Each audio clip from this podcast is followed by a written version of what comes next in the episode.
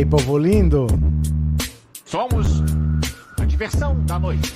Terça-feira, 14 de novembro de 2023. Bora que tem mais notícia aqui pra gente ler. Ó, amanhã é feriado, você não tem pressa, você não vai acordar cedo, você tem vida boa que eu sei, então vamos conversar. Porque o Bolsonaro, não sei se vocês lembram, num dia, num mesmo dia, oito pessoas prestaram depoimento ao mesmo tempo. Bolsonaro, Michele, Mauro Cid, Wassef, foram oito pessoas.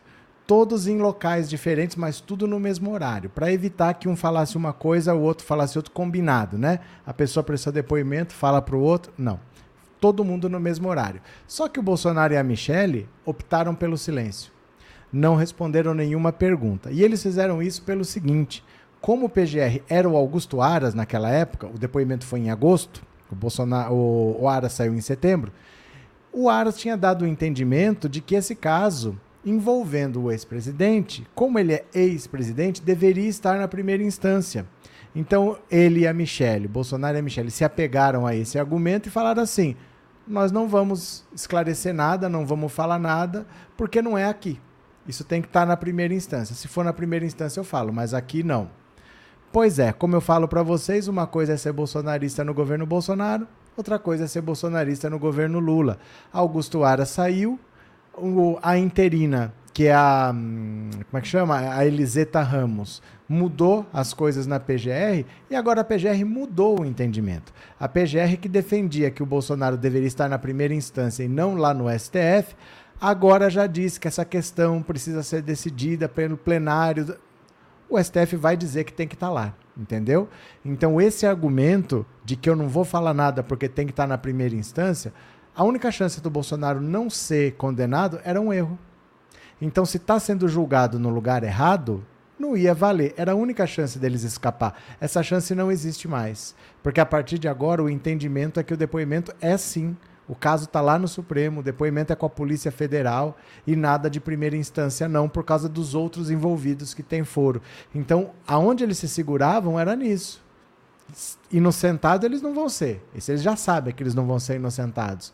Mas se eles tivessem um argumento de que a PGR defendeu que era para estar na primeira instância e estava no STF, eles podiam dizer que o direito não foi respeitado e pedir a nulidade do julgamento, do processo, fazer tudo voltar para o zero.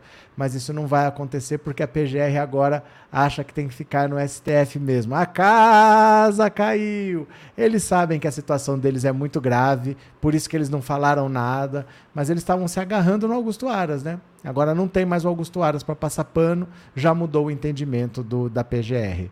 Antônio, obrigado pelo super sticker, Antônio. Obrigado pela, colabora pela colaboração, viu? Valeu, Antônio, muito obrigado. Vamos ler as notícias? Eu vou compartilhar a tela, você vem comigo. Quem puder, começando a live, pega esse hábito caso você possa. Mande o super chat, o super sticker de qualquer valor, porque quanto mais interação, mais o YouTube divulga, né? Para o YouTube, é, o que vale é dinheiro. Se a live está rendendo dinheiro, ele vai divulgar. Se não está, tem um monte de live que não está rendendo aí. Então pode ser 99 centavos, mas quanto mais interação, mais o YouTube vai divulgar. Valeu? Então vamos, vem aqui comigo. Olha só. Uma má notícia para Bolsonaro e Michele no caso das joias sauditas. Ei, eu acho é pouco. A gestão interina de Eliseta Ramos na PGR já produziu efeitos em investigações em curso contra o ex-presidente Jair Bolsonaro.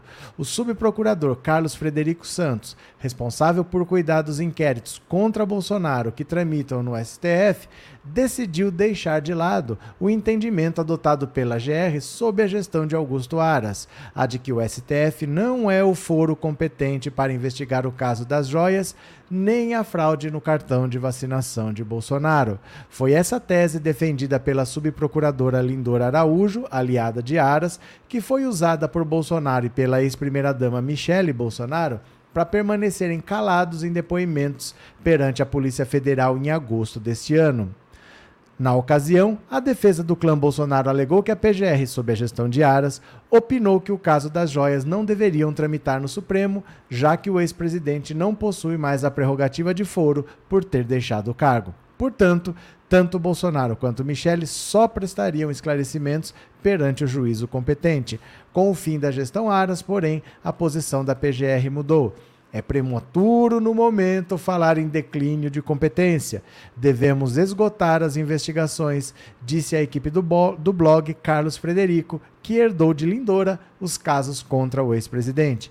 Coordenador do Grupo Estratégico de Combate aos Atos Antidemocráticos, ele acompanha com lupa não apenas investigações sobre os atos golpistas de 8 de janeiro, mas também os desdobramentos da delação de Mauro Cid, o caso das milionárias joias sauditas e a apuração sobre a fraude na carteira de vacinação do ex-ocupante do Palácio do Planalto. O subprocurador relatou ao blog que já se manifestou nos autos dos processos e não contestou o foro, como vinha fazendo Lindora. Tenho como prematuro tomar posição sobre isso no atual estágio da investigação pode ser importante para o conjunto probatório manter lá no STF. Outro fator que pode ajudar na tese de manter as investigações no Supremo é a delação premiada de Mauro Cid, que também está no STF, onde, em seus diversos anexos, são relatados detalhes que podem ajudar as apurações do caso. Eita! Na semana passada, a afirmação de Carlos Frederico de que a delação de Mauro Cid era fraca provocou irritação na Polícia Federal e também no ministro Alexandre de Moraes, que mantém uma rusga pública não apenas com Bolsonaro, mas também com a própria PGR de Augusto Aras ao longo dos últimos anos. Em entrevista ao portal Metrópolis no final de agosto, Aras chegou a dizer que o plenário do Supremo poderia invalidar as decisões de Moraes no caso das joias se ele fosse considerado pelos colegas incompetente para relatar o processo. A atual guinada na PGR afasta esse risco. Moraes tem tentado influenciar na sucessão da PGR e atua nos bastidores para emplacar é, opa, nos bastidores para emplacar nos bastidores o vice-procurador-geral eleitoral Paulo Gonet também apoiado por Gilmar Mendes. O mandato de Augusto Aras chegou ao fim em 26 de setembro. Desde então, a Procuradora-Geral da República Interina, Eliseta Ramos, tomou algumas medidas para descolar sua gestão da problemática administração do seu antecessor. Eliseta tirou Lindora da Vice-Procuradoria-Geral da República, colocando em seu lugar Ana Borges, que tem especialização em direitos sociais do consumidor e da área ambiental, e é casada com Carlos Frederico há 34 anos. Outra diferença em relação à antecessora é o fato de Ana ser conhecida pela postura independente e de centro, diferentemente de Lindora, que se alinhou aos interesses da família Bolsonaro em investigações como a das joias sauditas. Conforme informou a equipe da coluna, no entorno de Bolsonaro, a troca de comando na chefia do Ministério Público Federal vinha sendo aguardada com apreensão pelos possíveis desdobramentos nas diversas frentes de investigação que tem fechado o cerco contra o ex-presidente. Um dos temores é de que o novo PGR alinhado a Lula apresente uma denúncia contra Bolsonaro e pavimente o caminho para a sua prisão. Não é isso aqui que eu falo todo dia? O novo PGR, indicado pelo Lula, vai denunciar o Bolsonaro. Esse é um dos critérios do Lula para escolher. Ele quer alguém que compre essa briga, porque muita gente pode se acovardar. Vai ter gente que não vai querer enfrentar o bolsonarismo, que é gente louca e anda armada né? Gente que coloca bomba no aeroporto, num caminhão tanque, será que pensaria duas vezes? Se consegue fazer contra muitas pessoas, se fosse contra uma, pensaria duas vezes? Muita gente pode se acovardar. Muita gente pode não querer comprar essa briga, mas o Lula está peneirando, peneirando para escolher a pessoa que vai atuar para denunciar o Bolsonaro.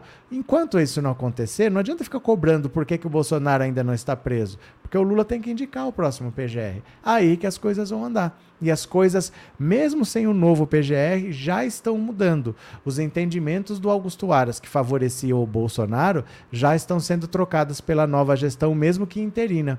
Então o caminho está sendo feito, mas é um caminho que tem que ser percorrido. Nós vamos chegar lá. Tá? Nós vamos chegar lá. Fiquem tranquilos que nós estamos indo. Nós não chegamos, mas nós estamos indo, certo? É...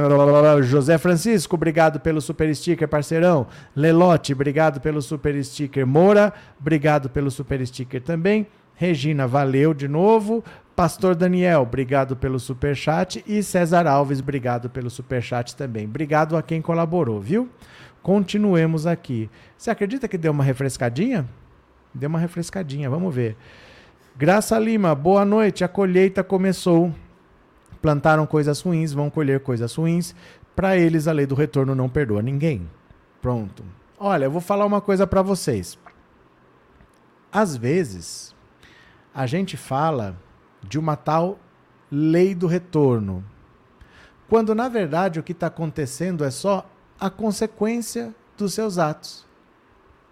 Né? Porque uma coisa é você imaginar assim, que eu fiz alguma coisa e alguma força desconhecida, alguma força superior, vai fazer aquilo voltar para mim. Isso é uma coisa. Outra coisa é você ter uma atitude que provoca uma consequência. Por exemplo, se eu pegar meu carro sem cinto de segurança, andar 180 por hora, numa rua de pista única, não parar em sinal vermelho, não respeitar a faixa de pedestre e eu sofrer um acidente, isso é uma lei do retorno, o universo querendo me castigar, ou é a consequência do meu ato? Tem uma causa e tem uma consequência. O que o Bolsonaro está fazendo é simplesmente arcando com as consequências do que ele fez. Ele sempre soube muito bem que essas joias não eram dele. Se fosse dele, ele não fazia por debaixo dos panos. Ele achou que ninguém ia dar conta, porque ele acha que todo mundo é idiota. Mas ele estava fazendo por debaixo dos panos. Ele foi vender nos Estados Unidos. Ele sempre soube que foi roubada. Não ganhou a eleição, vai pagar por isso. É apenas a consequência dos seus atos. Não é uma lei mística do retorno, é a consequência dos seus atos. Né? Se você entrar para o crime, você pode ganhar dinheiro, ganhar dinheiro, mas você sabe que uma hora você vai ser preso, porque é a consequência. Existe um sistema para ver isso. Então as pessoas vão pagar, o Bolsonaro vai pagar. O caminho já está sendo construído, estamos indo. Não chegamos, mas estamos indo, certo? Blá, blá, blá. Demetrios, o silêncio pode agravar ainda mais os crimes dele? Não. É, já que houve mudança de entendimento? Não. É que assim, o depoimento é a chance de você se defender. Porque, por exemplo, eu vi você pegando dinheiro. Você pode explicar, não, não é que eu estava pegando dinheiro, é que aquela gaveta não trava, a chave não fecha direito, então não tenho segurança de deixar o dinheiro ali. Eu guardo no meu bolso porque eu tenho mais segurança. É a sua chance de se defender, é a sua chance de explicar. Eles prestaram depoimento e ficaram em silêncio. É direito deles, não piora, mas eles não se defendem, né? É a chance deles esclarecerem o que aconteceu, caso sejam inocentes. Agora, se você é culpado, é melhor não falar nada mesmo. Eles podem até mentir, que não tem problema. Quem não pode mentir é a testemunha. O réu pode mentir à vontade, viu? Benedita, isso se chama lei de causa e efeito. É, porque as coisas têm uma consequência. Né? Não é porque tem uma grande conspiração que vai fazer acontecer. É que você tomou uma atitude que vai ter uma consequência. Se eu não pagar a conta de luz, uma hora corta. Né? Se, eu, se eu atravessar a rua e não olhar para os lados, eu posso eventualmente ser atropelado. É as consequências das atitudes, né? É, Maria, uso só o celular, não sei como passar superchat. É igual no computador. É a mesma coisa. Onde você escreve a mensagem, do lado tem um dinheirinho. Você tem que clicar nesse dinheirinho. Aí ou você já tem lá o número do seu cartão de crédito ou você tem que pôr, porque o YouTube só trabalha com cartão de crédito. Não trabalha com Pix, essas coisas. É só cartão de crédito. Mas aonde você escreve a mensagem, você acabou de escrever uma mensagem, não foi? Aí do lado de onde você escreveu, bem do lado, tem um dinheirinho. Vou mostrar aqui, já que você está com o celular, eu vou te mostrar. Ó. Rapidinho, viu, meu povo? Deixa eu só tirar o som. Deixa eu só tirar o som. Ó. Eita. Cadê aqui o bate-papo? Pronto. Ó.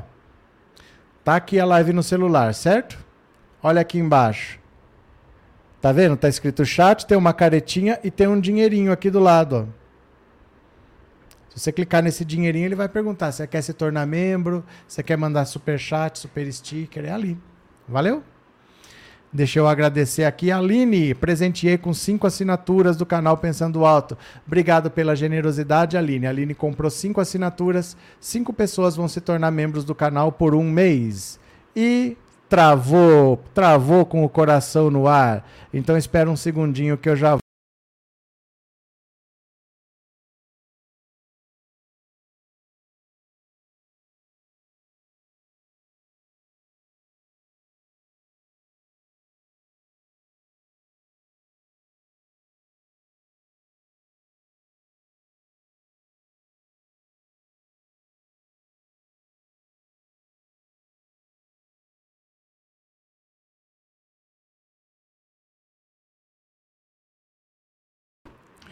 Eu não sei o que aconteceu, que travou com o coraçãozinho no ar. Eu fazendo coraçãozinho, travou.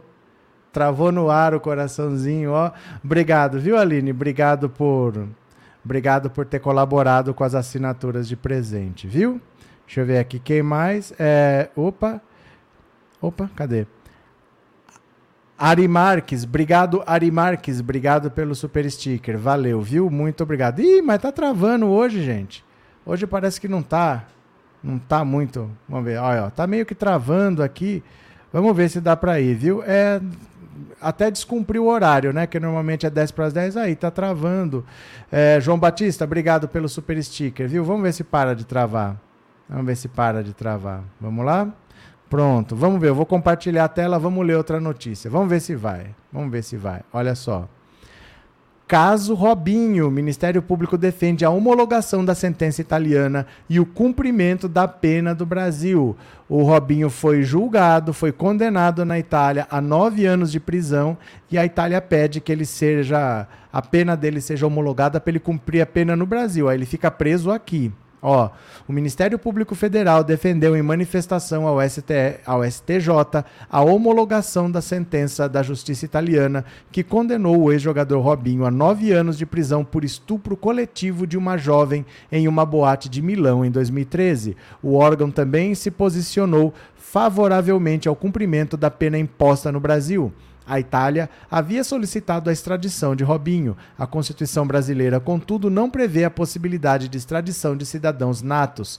Por esse motivo, o país europeu decidiu requerer a transferência da sentença ao ex-jogador. Dessa forma, o tribunal vai analisar se a condenação pode ser reconhecida e executada no Brasil. Segundo o MPF, todos os pressupostos legais e regimentais adotados pelo Brasil para o prosseguimento da transferência da execução penal foram cumpridos. O posicionamento sustentado pelo subprocurador-geral da República, Carlos Frederico dos Santos, o mesmo do Bolsonaro, é de que o Estado brasileiro possa promover a execução penal, visto que não é possível a extradição do condenado. Caso o Brasil não cumpra essa obrigação, no entendimento da PGR, o Estado arrisca permitir a impunidade de um crime cuja materialidade e autoria foram reconhecidos internacionalmente. A jurisprudência mostra-se consentânea com um sistema jurídico brasileiro progressivamente alinhado com a tendência global de países superarem paradigmas tradicionais de jurisdição e soberania, a fim de cooperarem para combater a criminalidade a nível internacional e promover uma administração mais eficaz da justiça.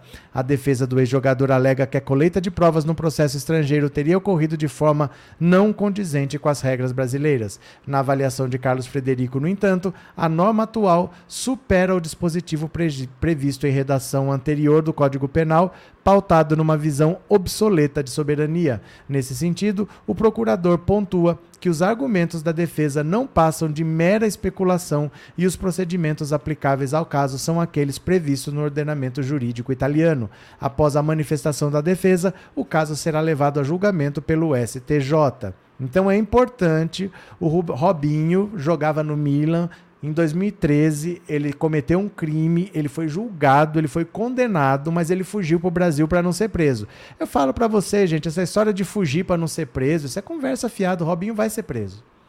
Ele vai ser preso. O caso já está indo para o STJ e não, tem, não é assim ele vai ser absolvido. Condenado ele já está.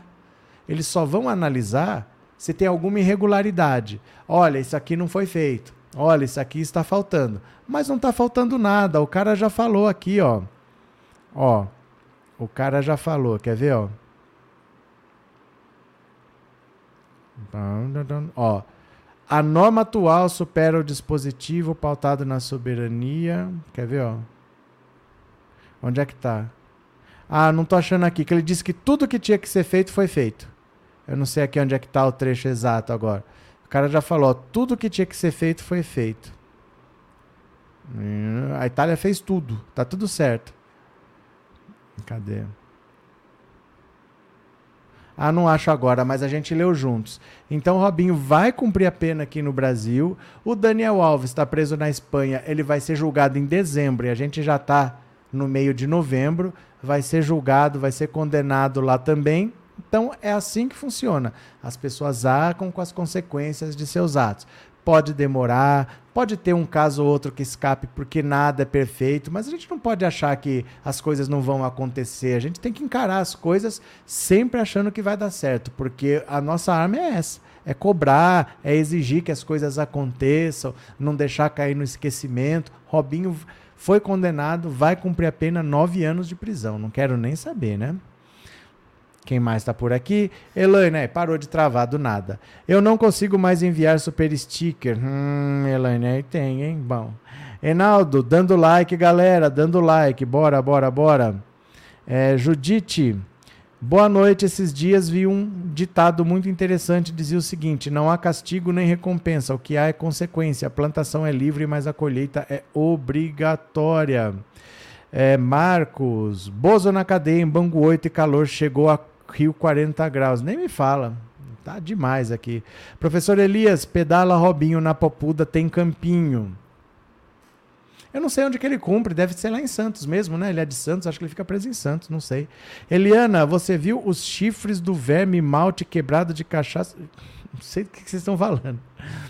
Esses bolsonaristas acastelam-se no mundo paralelo, nas situações mais estapafúrdias, no nacroísmo das fake news e acabam se lascando. Eu acho que tá certo. Não sei o que, é isso, mas eu acho que tá certo, viu? Deixa eu ver aqui o que mais. É, João Batista, obrigado pelo super sticker, João. Valeu, obrigado. Quem mais? Meu filho estava falando comigo, perdi as notícias. Valeu, Sandra. Uh, trevosa, falta o gengivai. Gengivão, é isso? A, a extrema direita vai largar questão de tempo. Olha, às vezes está em. Como se diz, às vezes está em enigmas. É, Eliana, eu vi malte evangélico hoje com a cara de cachaça, chifres todo quebrado, emprestado. Eu não ligo muito para esses vídeos que vocês adoram assim. Às vezes eu vejo por acaso assim, mas não ligo muito não, sei lá. Eu não ligo muito não. Continuemos, continuemos. Bora, vem aqui comigo, ó, continuemos. Filho de Datena dá traço na Band e fica atrás até do horário vendido para a igreja. Aí é a derrota. Perdeu para a igreja? Meu Deus do céu. Gente, ele já está grisalho? O filho do Datena já está grisalho? É, forçado a entrar no ar mais tarde por causa da venda de parte das manhãs da Band para a igreja Unidas Igreja Unida Deus proverá.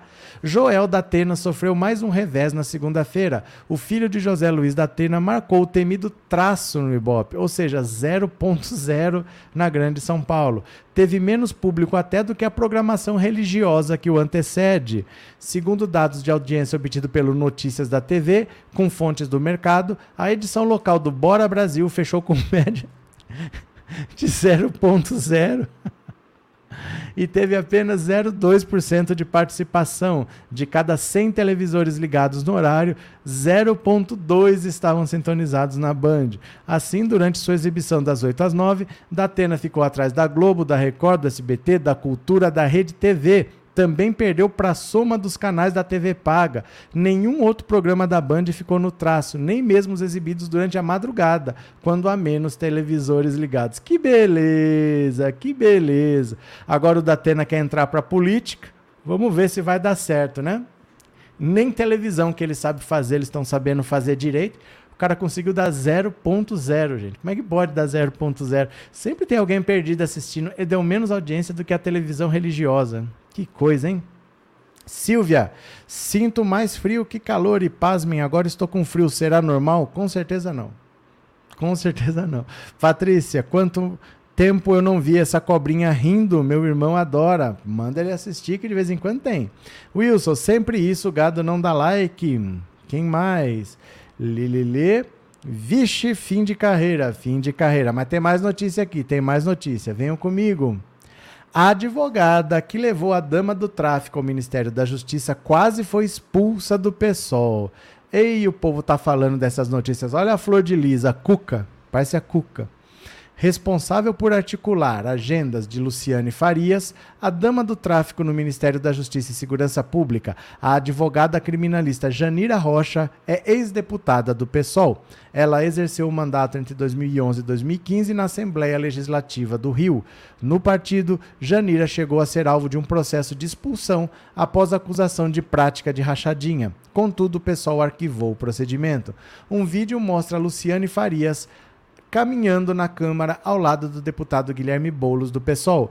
O parlamentar, contudo, disse ter sido abordado por ela nas imediações do plenário e que aceitou ouvir o pleito sobre situações degradantes em presídios. Fora da política, a advogada ganhou os holofotes recentemente por defender a ex-deputada federal Flor de Lis, condenada a 50 anos de prisão pela morte do marido, o pastor Anderson do Carmo. Isso aqui a direita vai ficar martelando, batendo, batendo, batendo, batendo, porque eles estão morrendo de medo do Lula indicar o Flávio Dino para o STF. Essa é que é a verdade. Eles acham que o Flávio Dino é muito combativo, é muito independente, não tem rabo preso, não vai se acovardar, vai partir para cima. Então já tem o Xandão, que eles são apavorados com o Xandão.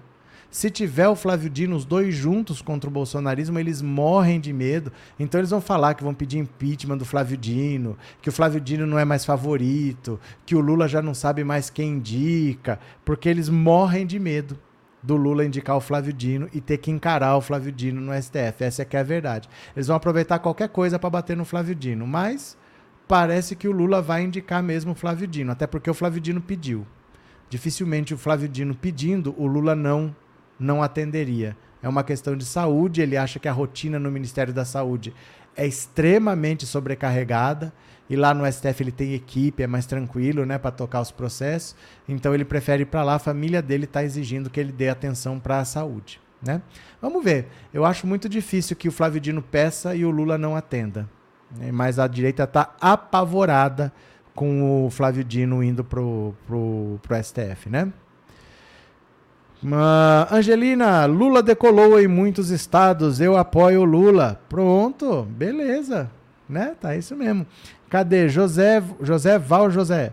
Deixa eu quieto, só quero assistir. Boa noite, está o link. O que aconteceu, José? Qual que é o caso? É só a nata estragada que aconteceu, Moura. Uh, André, a Band vai contratar o prof pensando alto, dar mais audiência. A gente dá zero, tem, tem, tem que fazer força para dar zero, viu? Tem que se esforçar muito. Zero de audiência. Patrícia, minha irmã foi assessora dessa ex-deputada Janira Rocha. Olha só, então. Olha só. E eles vão ficar batendo agora, vão procurar essas coisas, porque eles querem desgastar o Flávio Dino, porque no fundo eles estão apavorados de ter o Flávio Dino no STF. Eles morrem de medo do Flávio Dino e do Xandão. Vocês lembram, gente, quem está aqui desde o ano passado, eu falava isso para vocês. Vocês acham o Xandão rigoroso? Vocês não viram o Flávio Dino. O Flávio Dino é pior que o Xandão. Eu não falava isso para vocês? Ah, não, todo mundo achava que ele era legal, um cara simpático, fala bem. Agora vocês estão vendo por que, que eu falava isso. Ele é pior que o Xandão. E ele lá no STF é o terror do bolsonarismo. Eles estão apavorados do Flávio Dini para lá, porque eles sabem que o bicho vai pegar. Carlos Espanha, obrigado pelo super sticker, parceiro. Muito obrigado, viu? Valeu de coração, obrigado pelo apoio. Eronice, você vai morrer. Eu, você, todos.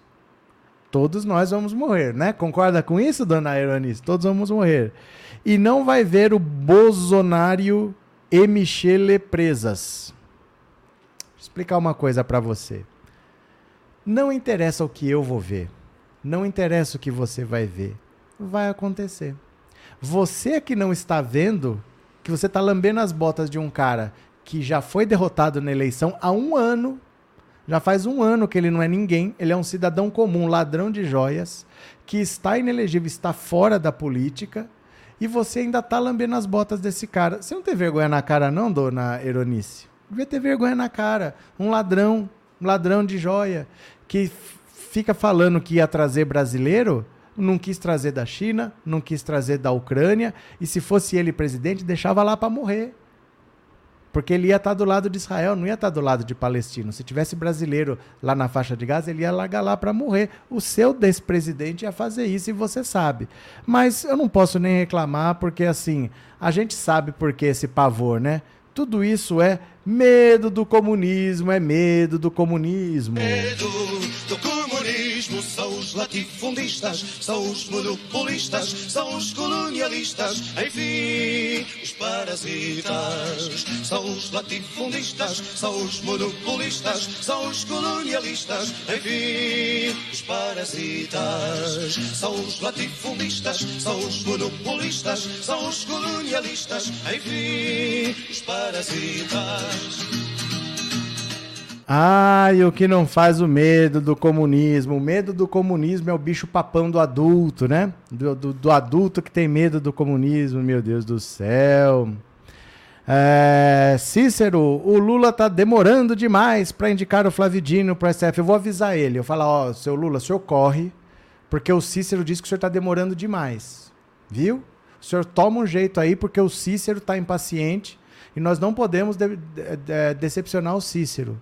Viu, senhor Lula? O senhor corre bastante aí. Viu? Porque o Cícero não tá aqui para ficar esperando, não.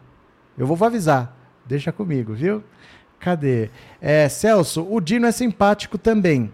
Celso, entenda. Entenda. Ninguém disse que ele não é. O que eu dizia é: ano passado eu falava, se vocês acham o Xandão perigoso, é rigoroso, eu falava assim, se vocês acham o Xandão rigoroso, vocês vão ver, o Flávio Dino é pior. Ele é pior que o Xandão, vocês vão ver. Aí as pessoas falavam, ah, mas ele é simpático. Eu falei, vocês vão ver. Vocês vão ver. Ele é mais rigoroso do que o Xandão. Ninguém disse que ele não é simpático. Eu estou dizendo que quando eu dizia que ele era mais rigoroso que o Xandão, vocês diziam, não, ele é simpático. Imagina, eu nunca disse que ele não é simpático. Viu, Celso? Celso Wolfart. Uh, Marli, a minha sorte é que meu rego não tem acento. Marli, Marli, Marli, Marli. Moura, ladrão bom não é ladrão morto. Não entendo essa pré-seleção da gadaiada do bem. Pronto. Josmar, não quis ir buscar oxigênio na Venezuela. Ele disse que não era obrigação dele. Não tem nada a ver com oxigênio em Manaus. Patrícia, uma vez gado, sempre gado. Márcia, Dino vai é para cima deles todos. Eles estão apavorados com essa indicação, porque eles sabem que os crimes foram cometidos na certeza de que o Bolsonaro ia se reeleger. O Bolsonaro não se elegendo, eles iam ter que encarar o Xandão. O Bolsonaro mesmo morre de medo do Xandão. Tanto é que naquela minuta do golpe, estava lá a prisão do Xandão. Não era de todos, era do Xandão. Agora, eles estão vendo, tomaram lapada o ano inteiro, convocando o Flávio Dino, Flávio Dino comparecendo e dando lapada. Eles morrem de medo do Flávio Dino. E vai ser os dois juntos. Então você imagina, eles estão desesperados porque vai dar cadeia. Aí eles sabem que não vai ter por onde correr, né? É, Eliana, Bolsominions patriotas estão com saudade dos pneus. Sandra, obrigado pelo super sticker, Sandra. Valeu de coração, obrigado pelo apoio, viu? Valeu. É, ficou engraçada essa. É, é, o meu rego não tem acento, mas rapaz. Carlos Guerra, Eronice aprende primeiro a escrever, depois aprende a ler. Bolsonaro é o único presidente que roubou, roubou, roubou. Pronto. José Ferreira, boa noite. A bruxa da minha esposa é bolsonarista e eu e os meus filhos lulenses. Vocês nasceram em Lula. Você é lulense, mas não chama ela de bruxa da sua esposa. Não foi você que escolheu? A vida é assim, você escolheu, você casou, você prometeu amar até o fim da sua vida, na saúde e na doença, na alegria e na tristeza. Não xingue a sua esposa, você escolheu. Abraço, José. É, Silene, hoje tinha colega meu da esquerda assombrada que assina Folha de São Paulo achando que o Dino ia cair por causa desse episódio. O Flávio Dino nem estava lá, Silene. O Flávio Dino nem estava lá. É a mesma coisa assim, por exemplo. É... Prefeitura é um prédio público. Aí, de repente, alguém roubou um, vamos dizer, roubou uma cafeteira lá, roubou uma garrafa térmica com café, tá? Vamos derrubar o prefeito. O prefeito nem está sabendo. Não é porque acontece num prédio, que é onde é para o cara tá, é responsabilidade do cara. Aí você não vai pegar tudo e jogar nas costas do cara. O Flávio Dino não estava lá. O Flávio Dino não autorizou nada. O Flávio Dino não sabia de nada. O Flávio Dino não tem nada a ver com isso. Do mesmo jeito que ela foi ao Ministério da Justiça, ela foi ao Ministério dos Direitos Humanos, ela se encontrou com o Boulos, ela se encontrou com o Janones. Ela andou por lá. Alguém levou. Essas advogadas, era um grupo de advogadas, levaram ela de acompanhante. Então tem uma falha de fiscalização, mas mesmo quando a fiscalização é muito boa, tem procedimento, tudo, de vez em quando escapa. É lugar que circula muita gente mesmo, é difícil. Sabe, é difícil. Flávio Dino não tem nada a ver com isso. Ele nem estava lá. Viu, Silene? Obrigado pelo superchat, tá? Muito obrigado. José da Graça. Professor, me desculpe, tá desculpado. Se eu fosse Lula, dos dois candidatos à PGR, eu escolheria o mais progressista. Então, José, só falta você conseguir 60 milhões de votos agora. Porque, por enquanto, quem conseguiu 60 milhões de votos foi o Lula e ele não está com pressa. Ele já falou: quem tem tempo não tem pressa. Ele vai escolher quando politicamente ele achar que é o momento. Como não vai ser sabatinado esse ano, vai ser sabatinado só o ano que vem? Por que essa pressa toda? O Alcolumbre não vai marcar a sabatina para esse ano, vai ficar para ano que vem de qualquer jeito. Então, se você quiser um dia poder escolher o ministro do Supremo, é só se arrumar em algum lugar aí 60 milhões de votos, aí você faz do seu jeito, né? Por enquanto, é do jeito dele. É, Dionísio, é cada coisa que ouvimos aqui, eu adoro. Ai, meu Deus do céu. Itália 2019. Elias Filho, gostei disso. Gostou do quê? Eliana, professora adora. Eu adoro? Eu não tenho nada a ver com isso. Bora para mais uma, bora para mais uma aqui. Venham comigo, compartilha de novo, compartilha. Olha só. Zema pede ajuda a Pacheco na negociação da dívida de Minas com o governo federal. Única forma de alcançar equilíbrio fiscal. Lembra que ontem a gente falou o Lula já sabe como é que ele vai dar uma rasteira no Zema. Porque o Zema só sabe atacar o Lula. Nunca conversou com o Lula. Não tem nenhuma interlocução com o Lula. Só que está precisando de dinheiro. Minas tem dívida. Se ele não renegociar essas dívidas, se ele tiver que pagar, ele não vai ter dinheiro para investir em nada. Então, ontem a gente viu aqui, o que, que o Lula vai fazer? Vai se aproximar do Pacheco, que quer se candidatar em 2026 ao governo de Minas, e, e vai falar: o Zema que se vire, não vou renegociar a dívida para ele, se ele deve, ele vai ter que pagar. E quando for o último ano, aí eu renegocio. Só que quem vai se beneficiar é você quando for eleito no ano seguinte. Aí você vai ter dinheiro para investir e tal. Então a vida é assim: ele quer atacar o Lula? Todo mundo sabia. Ele vai precisar, em algum momento, cuidar dos negócios de Minas, vai precisar do governo federal. Não adianta avisar, quer brigar com o Lula? O povo de Minas, infelizmente, que vai pagar. Mas olha só. Olha. O governador Romeu Zema enviou uma carta ao presidente do Senado. Olha o desespero, mandou uma carta para o presidente do Senado, Rodrigo Pacheco, em que solicita ajuda do seu conterrâneo na negociação da dívida pública do Estado com o governo federal. Em ofício ao, que, ao, ao qual Globo teve acesso, o chefe do executivo pede apoio no montante de 161 bilhões devido pelo Estado e uma possível adesão ao regime de recuperação fiscal que atualmente tramita na Assembleia Legislativa sobre uma forte resistência popular. No documento, Zema diz que a entrada de Minas no RRF tem como principal benefício a suspensão do pagamento do serviço da dívida, além de permitir que o Estado adote medidas de reestruturação financeiras. Ah, tá precisando do governo federal, né?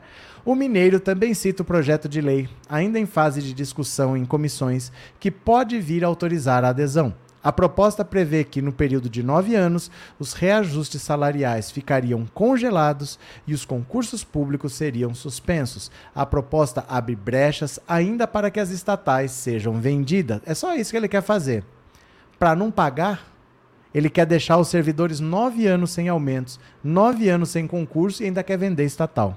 A desestatização da Companhia de Desenvolvimento Econômico de Minas Gerais, Codemig, é um importante mecanismo que viabilizaria a quitação de passivos e consequente alcance do equilíbrio financeiro objetivado pelo RRF, defende Zema a Pacheco em trecho. O governador também cita que recentemente enviou um ofício ao Ministério da Fazenda em que questionou se há possibilidade da União adquirir outra estatal a Codemig. Por fim, Zema faz um apelo. Olha só. Considerando a importância do tema para o governo de Minas no sentido de buscar o reequilíbrio das finanças estatais, venho respeitosamente solicitar ao nobre senador, como presidente do Senado e senador por Minas Gerais, apoio no sentido de auxiliar nas negociações da dívida junto ao governo federal, tendo em vista ser esta a única forma atualmente de Minas Gerais alcançar o equilíbrio fiscal. O RRF, contudo, enfrenta resistência popular, o que dificulta o apoio dos parlamentares. No estado, servidores públicos já realizaram greves e protestos e a proposta angariou críticas até mesmo de deputados que integram a base do governo. Nos últimos dias, o próprio Pacheco criticou o regime e afirmou ao jornal Estado de Minas que seria um adiamento do problema. Após oito ou nove anos de recuperação fiscal, teremos certo, certos benefícios para administrar até lá. Mas daqui a nove anos, nos depararemos com uma dívida não mais de 160 bilhões, mas sim de mais de 220 bilhões. Portanto, estaríamos apenas adiando o problema com esse regime, além de impor sacrifícios aos servidores públicos que ficarão desestimulados, poderão haver paralisações e até atrasos nos salários. Sabemos que essa não é a solução para o problema. Sacrificar os servidores e vender ativos mineiros para pagar uma dívida dívida, disse ao periódico mineiro na última quinta-feira. Então Zema agora está desesperado. Porque todos os estados devem para a União. Sempre que eles estão enforcados, eles vão lá e pedem socorro. Só que o Zema só bate no Lula. E agora ele não consegue a ajuda do Lula, ele não consegue mais conversar com o Lula. Ele não enfia o rabinho entre as pernas, não pede desculpas e vai lá lutar pelo povo mineiro. Então, como ele não tem apoio do governo federal, ele está querendo fazer esse RRF, Regime de Recuperação Fiscal, que para como contrapartida para não pagar uma parte da dívida, ele vai deixar de dar aumento para os servidores, vai deixar de fazer novos concursos e vai vender estatais. Então eu vou tentar me reequilibrar, não pagando dívida, diminuindo salários na prática, né? E vendendo estatais não vai dar certo, ele está desesperado, ele vai se enforcar e eu acho é pouco. Ele que aprenda a ser educado com as pessoas, ele que aprenda que política não é desse jeito que ele quer, não é elegendo o, o eleitor como inimigo, porque na palavra dele, ele quer fazer um candidato do Sul-Sudeste para derrotar o Nordeste. Gente, não existe derrotar o Nordeste. Você tem que derrotar o seu adversário, é aquele candidato, não é derrotar o Nordeste. O voto do nordestino você tem que conquistar. Essa mentalidade mostra o quanto ele é burro e desconectado da realidade. Ele olha para o eleitor como inimigo, ele quer derrotar o Nordeste. Eu sempre falei aqui, isso não tem a menor chance de dar certo. Porque o cara que quer derrotar o eleitor, ele tem que trazer, ele tem que conquistar o voto do eleitor, não derrotar o eleitor. Aí você vê o quanto ele é burro.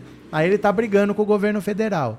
Agora ele está com as calças na mão, está passando pires, não tem dinheiro para o dia a dia, não tem dinheiro para pagar o café e agora não pode conversar com o Lula, porque ele só sabe atacar o Lula. Agora que se vire. Falta de aviso não foi. Falta de aviso não foi. Quando ele resolveu ficar do lado do Bolsonaro atacando o Lula, o Bolsonaro não é ninguém. O Bolsonaro é um ex-presidente inelegível. Ele responde por um Estado. Ele tem interesses a tratar com o governo federal. Ele não pode fazer isso. O Cláudio Castro é bolsonarista. Ele não está em pé de guerra com o Lula.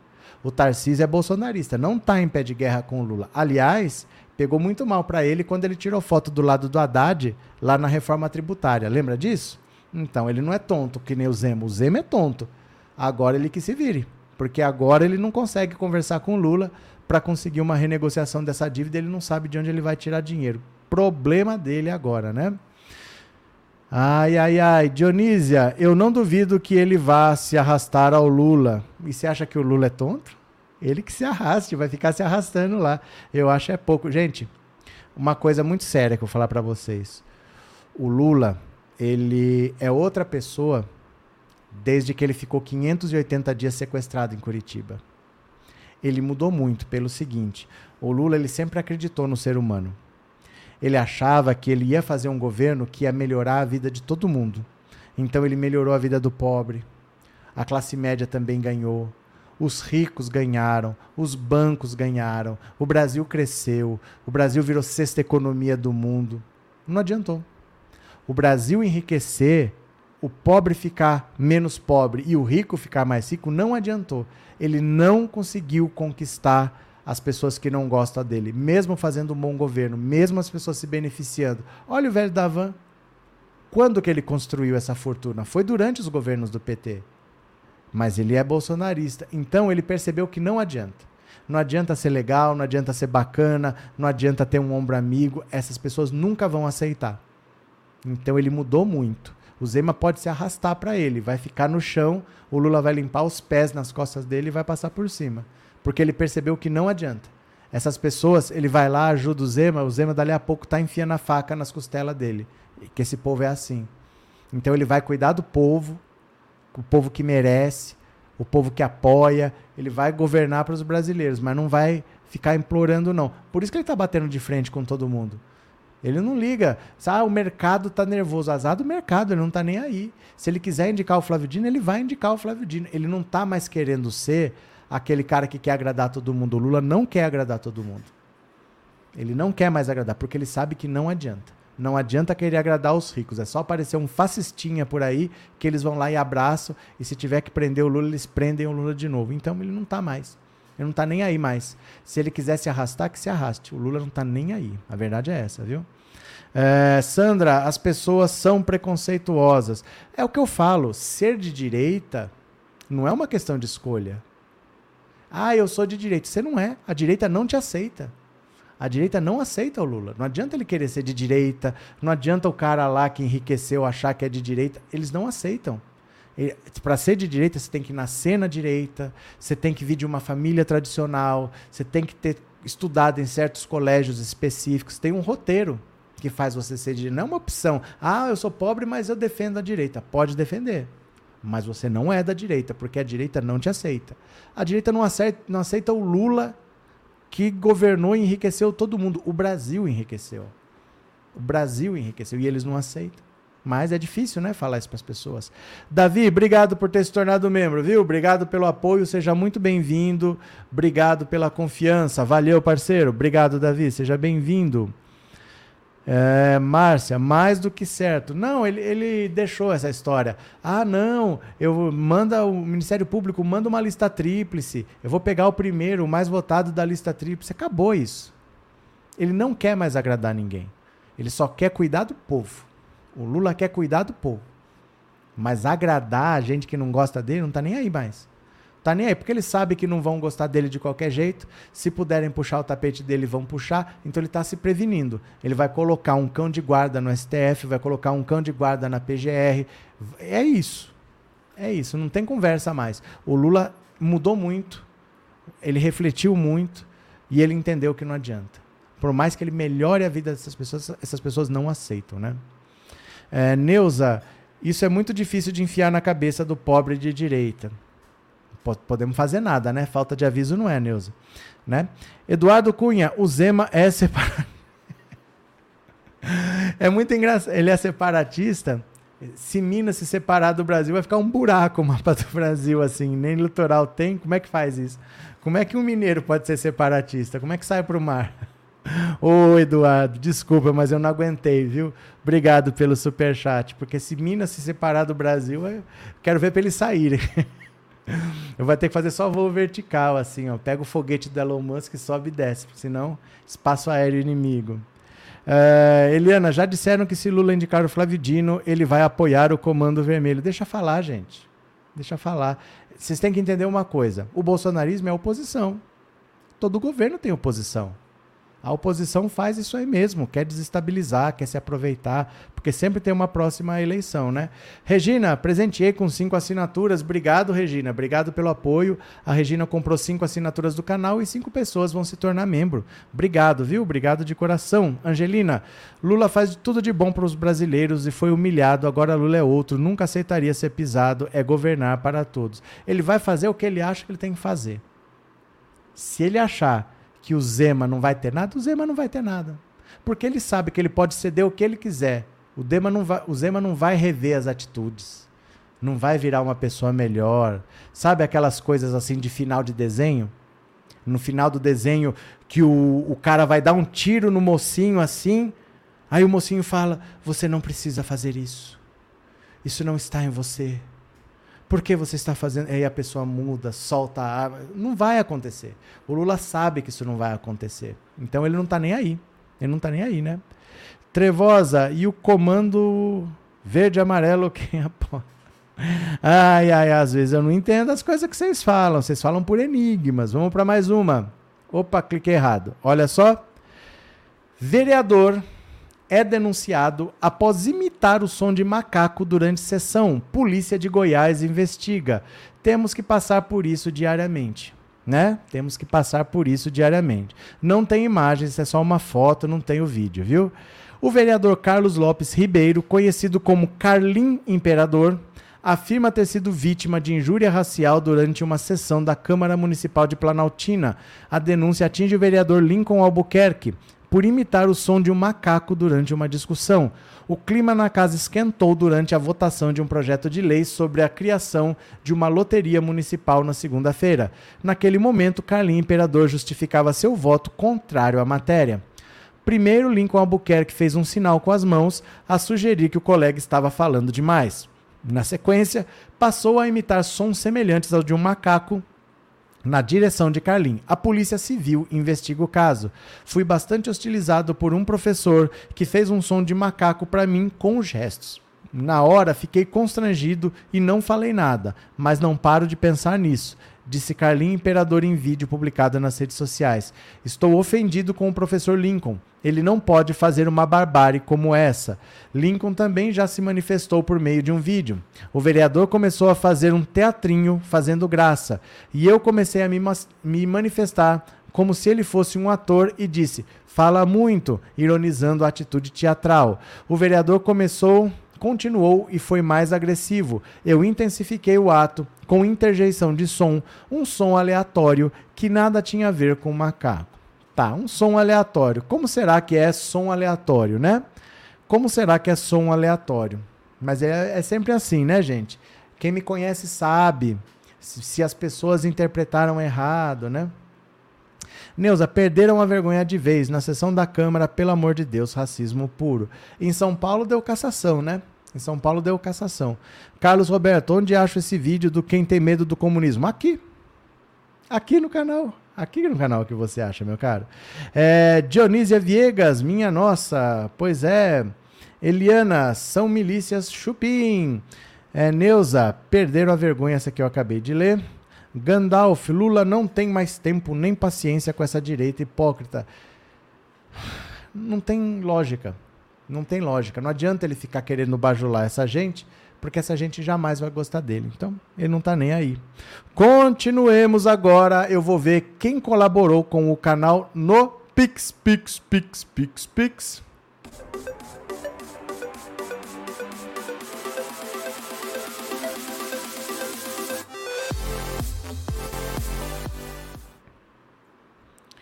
Se você puder me ajudar com o Pix no 14997790615, essa é a chave Pix.